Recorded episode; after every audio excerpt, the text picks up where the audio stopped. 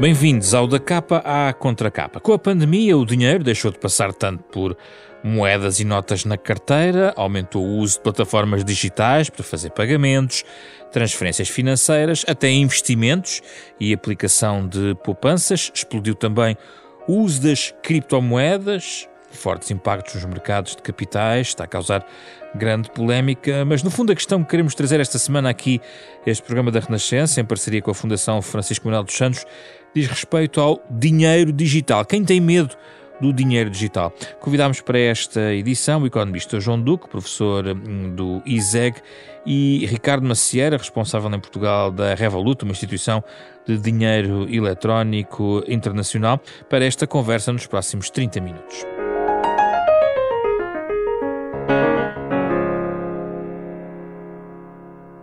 Bem-vindos, Ricardo Macieira e João Duque, obrigado pela vossa disponibilidade. Uh, João Duque, começo por si. Já passámos em definitivo o tempo do dinheiro debaixo do colchão. Há alguma desconfiança entre o dinheiro que está nos bancos, no nosso dinheiro, e agora é totalmente digital o tempo que se afigura nas nossas rotinas, muito talvez acelerado pela pandemia. É um caminho sem volta, João Duque? Muito provavelmente é um caminho sem volta. Uh, vamos ver qual é exatamente esse caminho a trilhar, porque há uma direção, mas uma direção, por exemplo, de uma partida de Lisboa para o Porto ou do Porto para Lisboa, não quer dizer que se faça todo pela mesma estrada, uh, nem por uma vereda, uh, nem por caminhos ilegais, não é? Portanto, há barreiras que as pessoas não devem passar, etc. Há, há, há vias públicas uh, e dentro das vias públicas há regras. Portanto, isto é, o, o caminho no sentido da digitalização dos meios de pagamento é, é óbvio. Uh, eu noto por mim porque, aliás, neste momento estou mesmo a fazer já um jogo comigo próprio que é uh, estender o máximo tempo possível sem ter que uh, tocar no dinheiro tradicional, convencional. E já vai em quanto tempo? Levantei, já vou, já vou em mais três meses. No ah. último dia que fiz levantamento foi no 5 de dezembro. Não é? Portanto, veja só, já vai, já vai, já vou, eu vou, eu vou uh, estou a fazer o exercício. Sim. Larguei a última moeda mesmo e eu que andava com um porta-moedas uh, num bolso do casaco para, por causa das moedas, deixei, larguei o porta-moedas, não tenho moedas, uh, não tenho notas já na carteira. A última vez que levantei foram 80 euros, acabei com as moedas, limpei-me e continuo a viver. Compro, faço a minha vida, pago tudo digitalmente, mas uh, pronto, sem necessidade. Mas isso quer dizer, João Duque, já agora, que a estrutura está preparada para receber o seu dinheiro eletrónico, ou seja, quando vai fazer qualquer compra, seja num, enfim, comprar uh, o que for, um café ou um livro ou o que for, uh, em todos esses espaços, tudo está preparado para receber o seu dinheiro eletrónico. Tudo. É isso. Uh, é. E eu agora tenho feito muito usando o MBWay, que é uma forma muito simples, até para evitar o cartão e o contacto, etc., com a máquina, e portanto está tudo, até, tudo já integrado dentro das plataformas de pagamento ou do, do, do, do portanto, do banco ou, ou, da própria aplicação. E, portanto, tenho, tenho achado imenso, muito curioso que, enfim, até as pequenas quantias que que queria, queria pagar, pago sempre da mesma maneira e, portanto, não tenho necessidade nenhuma. Apresentam-me o equipamento do pagamento de multibanco e, em vez de meter um cartão, há lá um, uns quadradinhos e apresento o telemóvel, aproximo daquilo e pago. Portanto, não, há, não vejo necessidade, até agora, de eh, entrar. Repare, até na deslocação que faço, muitas vezes, em termos de táxi, táxis ou Ubers ou o que for, eh, eh, já me aceitam os pagamentos por esta via, por cartão de crédito, em conta aberta. Portanto, eu, é curioso, porque eu agora ando num desafio a ver qual é que é a primeira pessoa que me vai obrigar a atravessar uma rua ou duas ou três à procura de uma caixa de multibanco para levantar dinheiro. Porque uh, neste momento vivo perfeitamente sem dinheiro. Isto é, e vir com o meu dinheiro de forma digital, que nunca o vejo, não é? Não, não vejo o ordenado, não vejo nada. Sim, já volta a si. Ricardo Macieira, isto está em linha com aquilo que quem está no mercado, e sublinho que a, a sua empresa é uma parte interessada no mercado, porque é uma instituição de dinheiro eletrónico, eh, mas está em linha ao nível do, do, daquilo que tem acontecido no último ano, e eu num outro programa falei consigo há cerca de um ano e estávamos exatamente a discutir a questão do dinheiro digital. É exatamente a mesma situação. Eu até ia um pouco mais longe. Nós, eu pessoalmente já não uso o meu cartão há muito tempo. Uh, como eu uso a, a Revolut e a Revolut está integrada com a Apple Pay, eu neste momento preciso fazer algum pagamento, simplesmente tiro o meu telemóvel, nem tenho que abrir uma app, é só carregar no, no botãozinho, ele faz a conexão imediata e o pagamento é processado. E o interessante é que o que nós vemos é que o ecossistema adaptou-se muito rapidamente. Portanto, eu raramente tenho alguma necessidade de, de, de, usar outro sistema que não, que não é Apple Pay.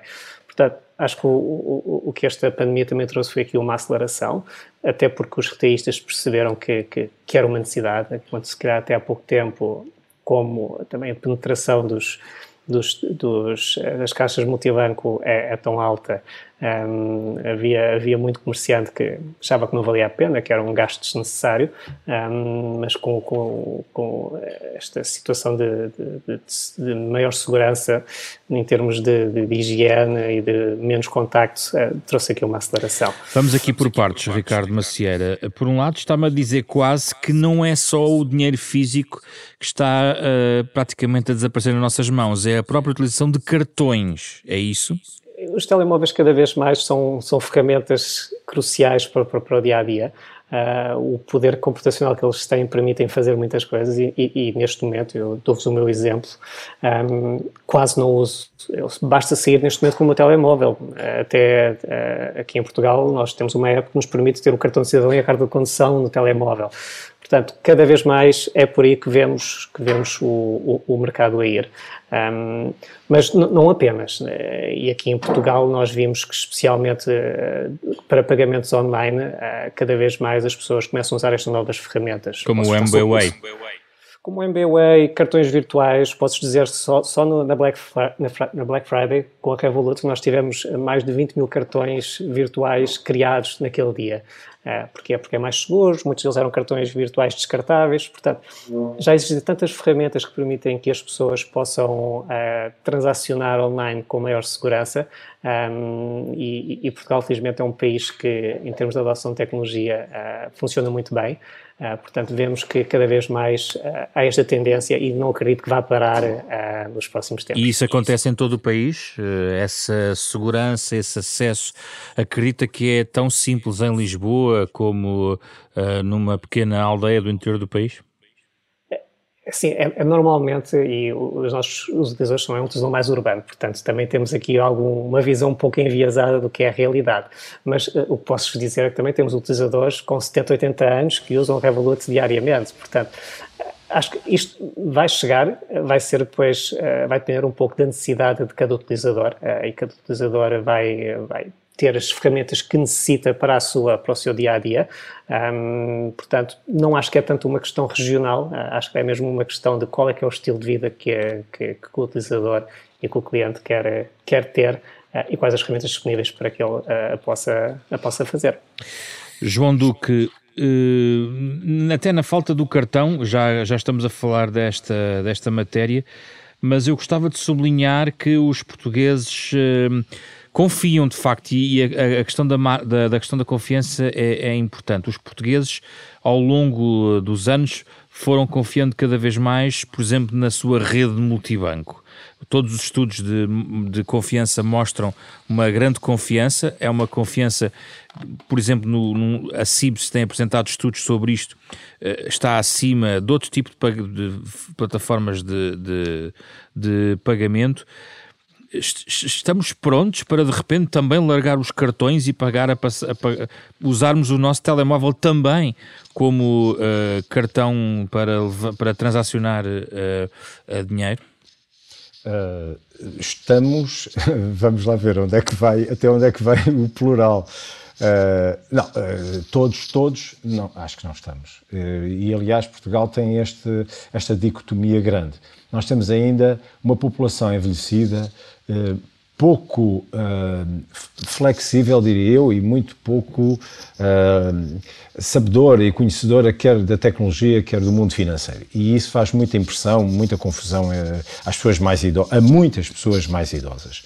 E, portanto, acabar com a possibilidade de termos bancos com presença física, acabarmos com as ATMs, acabarmos com o dinheiro físico, é, é muito, muito difícil fazê-lo agora um, como digo, com as características da população que temos e ainda também alguma divergência que existe entre aquilo que é o desenvolvimento de, do litoral e o desenvolvimento do interior, onde há aldeias onde os telemóveis têm pouco acesso à rede.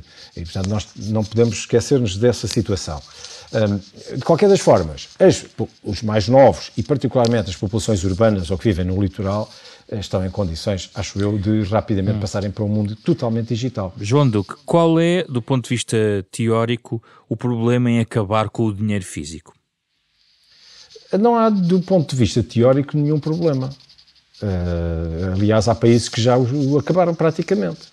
O, único problema que existe é as pessoas aceitarem essa forma de transacionar, uh, habituarem-se e ganharem confiança no sistema. Portanto, hoje em dia, todos nós uh, fazemos transações através de multibanco, fazemos pagamentos. Eu digo isto porque a minha mãe, que tem 88 anos, uh, vai ao supermercado e entrega o cartão. Uh, e não tem qualquer problema, isso não lhe mete impressão. mete impressão fazer outras coisas com o telemóvel e isso mete um bocado, acha esquisito mas não já determinado tipo de funções. Mas é uma Portanto, certa forma de soberania sobre o nosso dinheiro. O, não é apenas e só o dinheiro físico, mas imagine uh, que isso possa levar, por exemplo, ao fim das moedas mais estáveis, digamos assim, uh, e, e entrarmos noutro tipo de moedas. Não, hum, há uma questão muito importante com a moeda, que é o, o chamado curso legal forçado.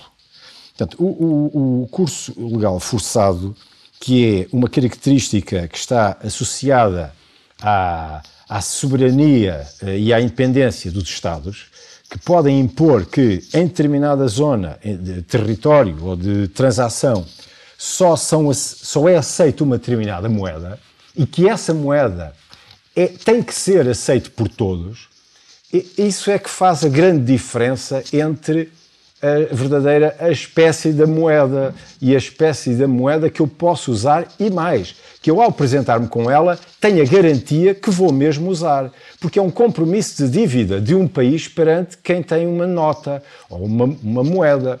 É, é, aí é que há a grande diferença. Pois as formas como essa, esse compromisso de troca de uma coisa pelos bens ou serviços que um país admite que, uh, uh, e assume como responsabilidade, isso aí é outra história. Mas como digo, eu, eu se entrar numa loja com uma nota de 100 euros uh, em Portugal, na Alemanha, na França, em Itália, eu tenho a garantia que se eu entrar com aquela nota, eu posso recolher coisas naquele valor, não é? aquele contravalor, entrego aquele papel e eles dão-me aquelas coisas. E, e não se podem recusar. E, portanto, se se recusarem, eu posso chamar a polícia e a polícia obriga o eh, comerciante a entregar umas coisas contra aquele papel. Agora, repare, se eu entrar com uma nota de 100 dólares e se eu tentar fazer a mesma operação, o comerciante europeu diz-me que não aceita. Não tem que aceitar. Mas ele tem que aceitar uma, uma, um papel igual, um papel que em termos físicos tem as mesmas características praticamente iguais, não é? Mas com uma impressão diferente. E ele diz, esse eu não aceito. E eu não posso fazer isso. Mas se eu entrar nos Estados Unidos, eu entro numa loja e tenho a garantia que lá eu, aquele papel é-me aceito. E é-me aceito contra aqueles bens ou serviços que eu quero adquirir. E esse, essa faz a grande diferença. Isto é, eu estou na Europa, tenho uma nota de 100 dólares e sei que há um compromisso de um Estado, de uma população, que é servida e que está agregada do ponto de vista jurídico, não é? Eh, e que me, se compromete a trocar naquele espaço bens ou serviços por este papel. Isto é um compromisso de dívida. E esse compromisso de dívida é que faz aqui toda a diferença. Portanto, quando eu falo numa moeda que não tem esse espaço, aí eu ponho Mas um isso vai-nos levar também para o enquadramento que, que vai proteger a moeda. Naturalmente, nos Estados Unidos vão querer proteger a sua moeda, o dólar, como no espaço europeu, o euro. Daí se falar, por exemplo, já da dimensão digital destas moedas, não é? É verdade, mas deixa-me dar um, um exemplo que, em que às vezes as pessoas, por muito, uh, muita força que o Estado faça, as pessoas têm um poder adicional que é aceitam outras moedas.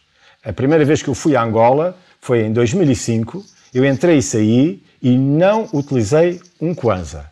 A última vez que eu fui a Angola foi em 2017, se calhar 17, 18, já não me lembro, uh, mas a última vez eu já não utilizei um dólar. Portanto, na altura, em 2005, só utilizei dólares, não utilizei um Kwanza. Agora, só utilizei Kwanzas, não utilizei um dólar.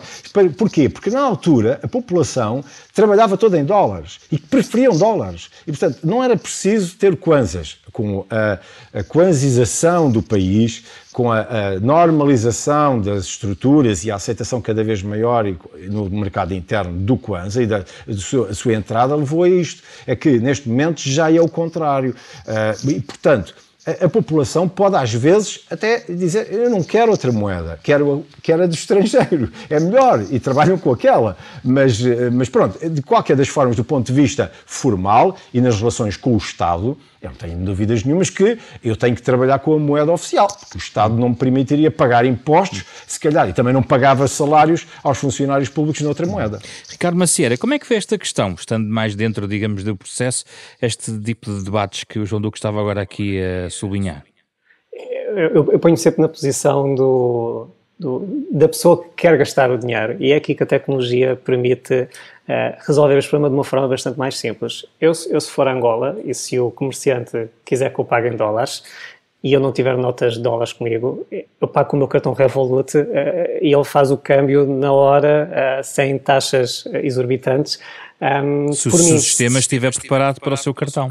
Sim, é, mas isto com, a globalização e com a penetração que tanto Visa como a Mastercard têm, isto cada vez, estão, cada, cada vez é menos um, um problema, é, acaba por ser um não problema. Olha, Portanto, nem, nem por isso, há, há alguns cartões que, que desse género que nem em Portugal ainda neste momento conseguimos fazer pagamentos. Sim, mas temos, temos uma série de players que têm uma penetração altíssima. Eu, quando viajo com o meu cartão Revolut, eu não, até tenho um Visa e um Mastercard para caso de haver algum mercado que não esteja coberto, mas normalmente estes dois parceiros conseguem cobrir uma boa, uma boa tranche do, das transações. E mesmo o feedback que temos dos nossos clientes é raramente têm problemas em usar o seu cartão Revolut. Portanto, isso cada vez, cada vez é menos um problema. O interessante aqui, e, e, na questão de qual a, moeda a ser usada, qual é que é o, o Estado que beneficia com essa transação, isto para o cliente final, o cliente final só quer o produto. Portanto, se houver aqui um, um, um produto digital que me permite uh, fazer isto de uma forma fácil, uh, é, é, só o que me interessa. Eu, para mim. É para si irrelevante se é um euro digital ou um dólar digital? Uh, exatamente. Ou seja, para o cliente, para o, para o utilizador que quer fazer essa transação, provavelmente vai ser indiferente. Eu só quero o produto. Portanto, se vai ser uma moeda ou de outra, se não tiver custos acrescidos com, com, com isto, para ele é igual. E é aqui que produtos como a Revolut e como outros no mercado entram, um, providenciando estas ferramentas uh, que simplifica a vida da pessoa. E é, aqui, e é aqui que a digitalização realmente tem algo a dizer, que é, enquanto que há dois, três anos ou há cinco, seis anos era um problema, neste momento é quase um não problema. Uh, e, e pronto, e o, o, o, foco aqui é na solução, não, não tanto na parte regulatória. Desde que sejam cumpridas as regulações e que a pessoa consiga usufruir, eh, é isso que interessa para o, para o utilizador. João Duque, na sua intervenção inicial disse-me Lisboa ao Porto, há vários caminhos, o que interessa é perceber eh, a forma como podemos trilhar esses caminhos. Presumo que se referia também ao enquadramento regulatório necessário para toda esta dimensão digital do dinheiro. É, sem dúvida, porque... E qual é a grande momento... questão aqui? Na, na, sua opinião? A grande questão está uh, na segurança daquilo que se está a usar como meio de troca. E, e portanto, uh, nós temos aqui que contemplar duas questões que eu acho que são importantes. Uma já referi, que é a aceitação das pessoas, e dei o caso de Angola, e depois temos a questão legal, que é a questão da força legal, que também já referi. Portanto, uh, normalmente uh, estas duas coisas estão sobrepostas e, portanto, nós trabalhamos numa área, estamos num país onde a nossa moeda é o euro e o que queremos é usar euros entre nós para fazer a transação. Agora, de repente, uh, todos estes euros são digitais. Isto é, a esmagadora maioria das transações e das operações são feitas de forma não monetarizada, portanto, sem, sem a presença física do dinheiro. Isto é, já estamos no mundo digital. Os cartões, os pagamentos em transferência, etc. É tudo feito por forma digital. Neste momento está em estudo que esse euro digital seja complemento ao pagamento em numerário, não é? Ainda não está totalmente avançado, mas o BCE e a Comissão Europeia estão a trabalhar nesse sentido, não é? E podem, podem acabar até com o papel físico. Eu duvido que isso acabe, para já, e aliás temos visto uh, coisas curiosas. É porque de, de, cultura para cultura, de espaço para espaço, há uma relação com o dinheiro diferente. Eh, por exemplo, nos, na Alemanha, é engraçado, porque eu tenho lá ido com frequência, não fui o ano passado, mas todos os anos vou com os meus alunos de finanças, e é muito curioso, porque eu tenho assistido a cenas eh, um bocado caricatas. Uma delas mais caricata foi eh, no Museu do Dinheiro, não me aceitarem para comprar um livro na livraria, à saída, um livro sobre o dinheiro, não me aceitaram um cartão. Eu tive que pagar em dinheiro. A coisa mais engraçada que há porque parece que ali ainda estamos na pré-história do dinheiro. Eu achei curioso, eh, e há muitos sítios na Alemanha onde é difícil pagar eh, sem ser em, como se chama, hard cash. Mas na questão da regulação, uh, gostava de, de, de, insistir nesta questão consigo, João Duque. O que é que para si é urgente resolver? Porque há várias questões, desde a tributação até Uh, enfim, há vários enquadramentos que têm que ser garantidos. Por alguma coisa, por alguma razão, ainda existe banca tradicional, existem fintechs e as regulações são distintas. É, uh, nós facilmente, quando estamos a falar de moeda, depois agora passamos para falar para o espaço das criptomoedas. Sim. E, e, e, e nessas moedas que não estão reguladas. Bom, e, portanto, nós entramos num espaço que é uma, são areias muito movediças para quem se quer deslocar para essas áreas. Isto é, entramos numa zona onde há uma coisa que pode ser usada para troca, mas que não se sabe bem qual é a segurança que eu tenho a trabalhar nessa área. Hum, e, portanto, também há uma zona que, naturalmente, não estando supervisionada e regulada, não está sujeita a liquidação fiscal, não há controlo e, portanto, é, é um, é um terreno ótimo para desenvolver determinadas atividades ou fazer contrapagamento ou pagamentos de contrapartidas de atividades que também, do ponto de vista legal, têm grandes dúvidas. E fazer transferências de dinheiro eh, que ficam eh, isentas de tributação e de impostos.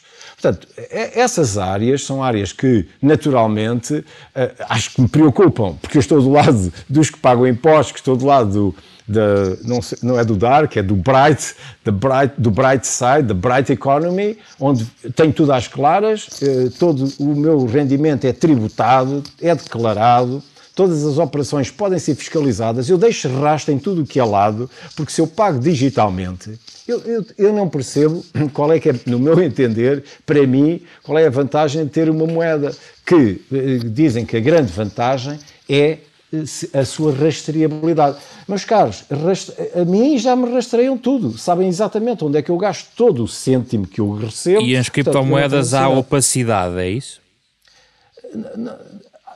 Bom, a criptomoeda em si permite o rastreamento. Agora, quem é que lá vai rastrear? E mais, quem é que me guarda aquilo? Estas entidades são menos uh, supervisionadas que um restaurante em Portugal. Ou um sistema bancário que tem o BCE bah, ou então, o Banco de Portugal, não é?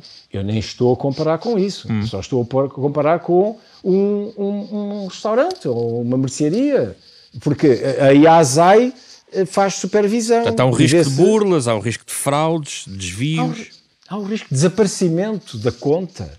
Há um risco tecnológico que nós não sabemos se está cautelado ou não, porque eu não faço ideia quem é a contraparte. A contraparte não foi validada. Não sei se é fit and proper para desenvolver eh, aquela a tecnologia que está a oferecer, etc. Portanto, eu não faço ideia. Eh, e costumo dizer um caso que se passou comigo, isto já me aconteceu. Abri a minha app, de um, de um banco e naquele dia tinha as minhas contas a zero. E eu sorri. Palavra de honra, eu sorri e disse assim. Conseguiu sorrir? sorri, sabe porquê? Porque é um banco que está regulado pelo Banco de Portugal. E eu sabia que aquilo era um bug. Passado um bocadinho, desliguei, abri outra vez e estava lá um saldo. Mas se não tivesse, eu ligava para o banco e perguntava: há um problema na vossa conta? E depois o Banco de Portugal, eu sei que me dirigia e que, alguém que iria seguramente investigar e defender-me. Aqui, se eu perder o meu dinheiro todo que tenho numa conta de uma, de uma entidade que me eh, guarda o meu cofre de criptomoedas, eu não faço. Bom, acabou, olha, perdi. Isto já aconteceu, atenção, isto já aconteceu. Ricardo Macieira, como é que este novo ambiente pode garantir a segurança a clientes como o João Duque? A realidade é que, é que há entidades que são reguladas. Nós na Revolut eh, temos a opção de, de oferecer criptomoedas e somos uma entidade regulada. Posso ter o exemplo da Anchorage, que é criada por um, por um, por um português, que é uma entidade financeira regulada nos Estados Unidos, em que o modelo de negócios deles é basicamente oferecer ferramentas de gestão de criptomoedas para empresas. Já há um trabalho a ser feito nesse sentido. Mas estou com o João, há muita coisa a ser feita ainda e nós vemos sempre que há aqui um, normalmente um, um lag entre a tecnologia e a regulação. E, e há, há, um exemplo que, que, que era dado, que, que é dado há algum tempo, que é, não sei se vocês sabem, mas quando o carro surgiu, eh, quando foi inventado, eh, a lei obrigava que andasse uma pessoa com uma vela à frente do carro eh, para que este fosse identificado. Portanto, há, há sempre aqui um, um espaço entre a, a, regulação e a inovação. Em a que questão é que isto está a ser aproveitado para, para colocar em causa a própria segurança destas criptomoedas. Mas, mas aí é que está, por isso é que tem que ser criada a regulação e, e já vemos que há vários Estados que estão, estão, a trabalhar nesse sentido para, para que isso aconteça. E, mais uma vez, muitas das entidades que, que, fornecem serviços nesta área são entidades reguladas. Portanto, também temos que separar um pouco o trigo do joio um, e, e, perceber que sim, há riscos. E mesmo nós na Revolut, quando os nossos clientes decidem usar as criptomoedas, avisamos sempre dos riscos, eles têm que, que, que, perceber que sim, é algo bastante volátil, mas a realidade é que somos uma entidade também somos reguladas, portanto há aqui alguma margem de segurança também. Mas estamos a falar de, de criptomoedas usadas como moeda de transação financeira ou investimento? No nosso caso, uma pessoa pode comprar criptomoedas, pode depois a qualquer altura voltar a fazer o câmbio para transacionar dentro da moeda local, portanto ainda não permite fazer transações diretas, outras, outras ferramentas que sim. E no futuro acredito que vai, vá por aí, não digo a Revolut, mas temos várias entidades que já, já estão a entrar por aí. E depois temos outros subsegmentos que também vão surgir, uh, temos as, as NFTs, que, que, é algo que também está, está a gerar um buzz muito grande na área da da, da, da, blockchain, que permite uh, aos criadores artísticos capitalizar também através deste mesmo modelo. Portanto, estão-se a abrir aqui várias, várias áreas uh, em que a inovação está a um ritmo super acelerado e em que, ao mesmo tempo, há aqui um ónus em cima dos reguladores para que, para que façam bem o trabalho e que, e que consigam implementar regras que, ao mesmo tempo, permitam a inovação, mas que garantam também a segurança. João Duque, aqui o, as criptomoedas, em alguns casos, eh, como o Bitcoin, já foi referido que hum, eu estava a ler uma, uma, uma, entrevista do, do Ricardo Reis onde ele dizia que a Bitcoin tinha falhado como moeda, mas está a voar como investimento, no fundo, como o ouro existia. É, é, é partilha dessa opinião? Sim, uh, vamos lá ver. Eu, eu, eu, duvido muito que os Estados admitam uh, as criptomoedas criadas fora das suas uh, regras como moeda. E, e duvido porque há uma coisa muito importante, apesar de tudo, que é uma perda total de poder sobre uma coisa que vai para além, muito para além daquilo que é a sua função. Portanto, tem várias funções a moeda, mas uh, uh, digamos que há uma função que é uma função de identidade e de soberania e de algum poder e controle também sobre a massa monetária que está em circulação, e esta está relacionada com a inflação, e, portanto, uh, há, um, há, um, há um perigo, ou melhor, é visto sempre como um ataque a uma perda de soberania. E, e porquê é que isto, a meu ver também, e eu comungo dessa visão, que é isso é perigoso. É porque, apesar de não haver eleição para o governador do Banco Central, o governador do Banco Central está de maneira indireta, ou é, é, é, é nomeado de maneira indireta por uma, um referendo político. Portanto, nós elegemos os nossos representantes políticos que, de alguma maneira, chamam a si algumas responsabilidades. E uma delas, de uma maneira ou de outra, consoante os países, vão ter uma forma de nomear alguém que consideram responsável. Portanto, nós temos aqui uma forma de, de indiretamente, de nós, a URB, eh, podermos, eh, de alguma forma, controlar aquilo que é o exercício dessa autoridade monetária. Quando eu perco este poder, perco para não sei quem, não, com não sei que interesses e, e, que, e que não têm que respeitar, e muitos não respeitam, o interesse do coletivo. E, portanto, porquê é que eu hei de alienar um direito que eu acho que é muito importante, que é coletivo, de alguma forma coletivo, para, para alguém que tem um interesse privado individual? Nós já vemos, vemos até grupos de empresas a quererem lançar e lançam-se a quererem lançar uma moeda. Então, porquê que isto. Vamos lá ver. Então, eu vou delegar um poder que é de todos, das democracias, dos Estados ocidentais, onde nós achamos que somos todos iguais e que devemos de ter o poder, nomeadamente poder de controlar aquilo que influencia a nossa vida, estou a falar da moeda, então deixamos-lo passar para o interesse de empresas que são tidas por acionistas que eu não conheço. Está Mas a ver a minha não questão? vejo os legisladores a falarem sobre isso. Vejo o Banco de Portugal preocupado com riscos de branqueamento de capitais, vejo a Polícia Judiciária e a Procuradoria-Geral da República a refletirem um pouco sobre estas matérias, mas não vejo os legisladores em relação a debaterem essas transferências de poder. Oh, meu caro, mas eh, eh, para mim essa é a questão mais básica. E é por isso que eu uh, vejo as criptomoedas como, ok, podem fazê-lo como investimento, Cuidado, que é dos investimentos mais arriscados que têm para fazer, acho eu, mas isso é um problema, cada um mete o dinheiro onde quer. Agora, uma coisa é certa, eh, não me venham pedir depois para ser solidário e de pagar através dos meus impostos aquilo que possa ser uma falência de uma instituição que depois tem que fazer face a perdas porque os seus clientes, etc. Epá, atenção, é, isso aí eu uh, uh, acho que deve haver travões muito certos. Mas, como lhe digo, para mim a questão principal neste momento é uma questão de soberania. E eu acho que os reguladores deviam ter esta discussão e deviam dizê-lo abertamente. E, e, já, a partir daqui, é, nós, criptomoeda, só se for nestes termos e dominada por nós. Porquê? Porque há uma questão de organização social e nós não prescindimos disto. Pelo menos eu, como cidadão, prefiro ter um sobre 300 e não sei quantos milhões de poder dividido na Europa para conseguir de modo indireto influenciar o uh, uh, governador do Banco Central Europeu do que uh, não votar absolutamente em nada e ter o ver dominada a moeda que uso por alguém que eu não sei quem é e que tem interesses. Na próxima semana nós vamos continuar a debater lateralmente este tema, porque vamos falar do comércio eletrónico. Termino, uh, Ricardo Macieira, perguntando-lhe se pensa que uh, a tendência criada com a pandemia em termos de, digamos, de estatísticas sobre a utilização uh, deste tipo de mecanismos de pagamentos eletrónicos uh, e aplicações, poderá ter, apesar de tudo, algum ajustamento, ou seja, o regresso a uma maior uma normalidade pode, apesar de tudo, travar um crescimento que tem sido acentuado deste tipo de, de pagamentos há de sempre haver uma franja do, do, do utilizador de dinheiro, basicamente toda a gente, não é? que, que provavelmente irá, irá, reverter. Mas se eu acho que vai haver aqui uma mudança, ou seja, que, que este caminho vai voltar atrás, eu acho, acho, eu acho que não. Nem que seja pelo facto de que, em termos de usabilidade e em termos de praticidade, as pessoas, a partir do momento que percebem, bem, se isto é assim é tão simples, para que é que eu vou voltar ao modelo antigo? A probabilidade de voltar é muito baixa.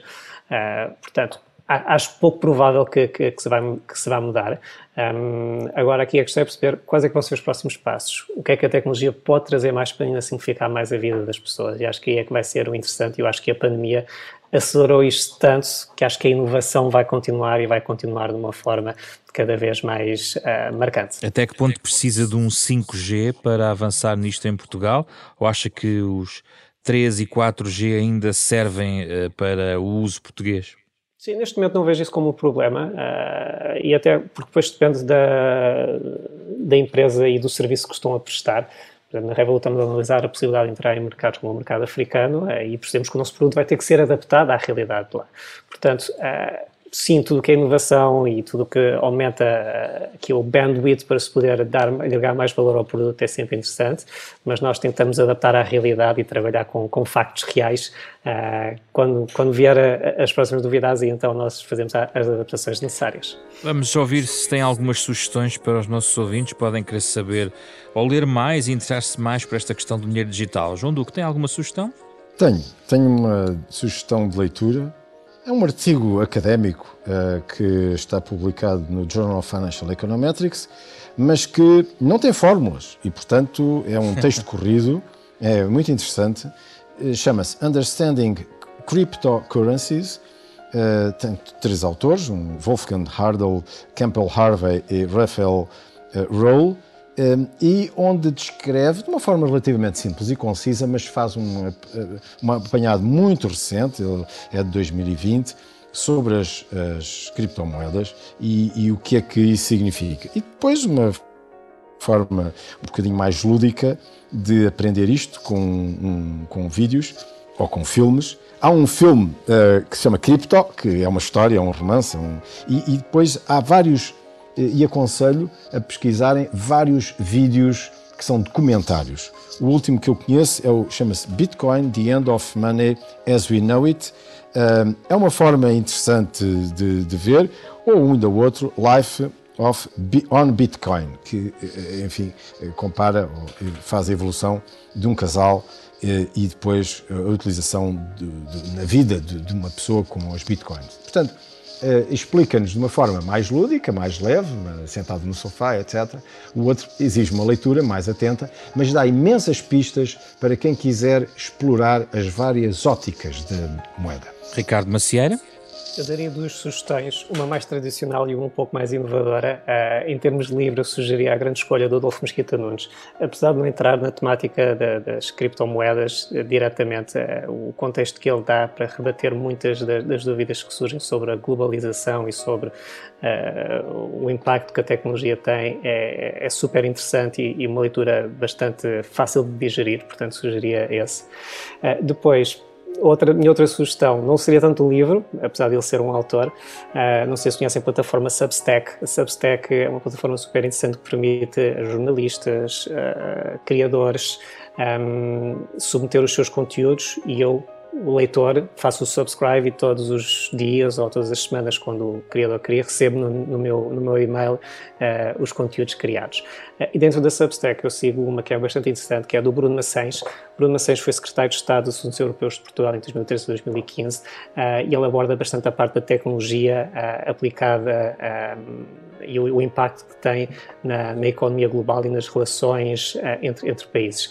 Portanto, façam o subscribe, o, o, conteúdo que ele tem lá é muito interessante e aborda muito, muito do, do, que, do, que, é, do que são as dinâmicas também que as, que as cryptocurrencies estão a trazer. Ricardo Macieira, João Duque, muito obrigado pela vossa disponibilidade para este da capa à contra capa. Falámos sobre o dinheiro digital nesta edição desta semana, na parceria Renascença Fundação Francisco Manuel dos Santos, programa que pode ouvir eh, nas plataformas digitais habituais de áudio, em podcast, eh, a qualquer eh, momento a partir de agora. Vamos voltar na próxima semana a este programa com o genérico original de Mário Lajinha. Esta semana com Carlos Vermelho, André Peralta, Ana Marta Domingos, José Pedro Frazão. Regressamos na próxima semana com outro debate.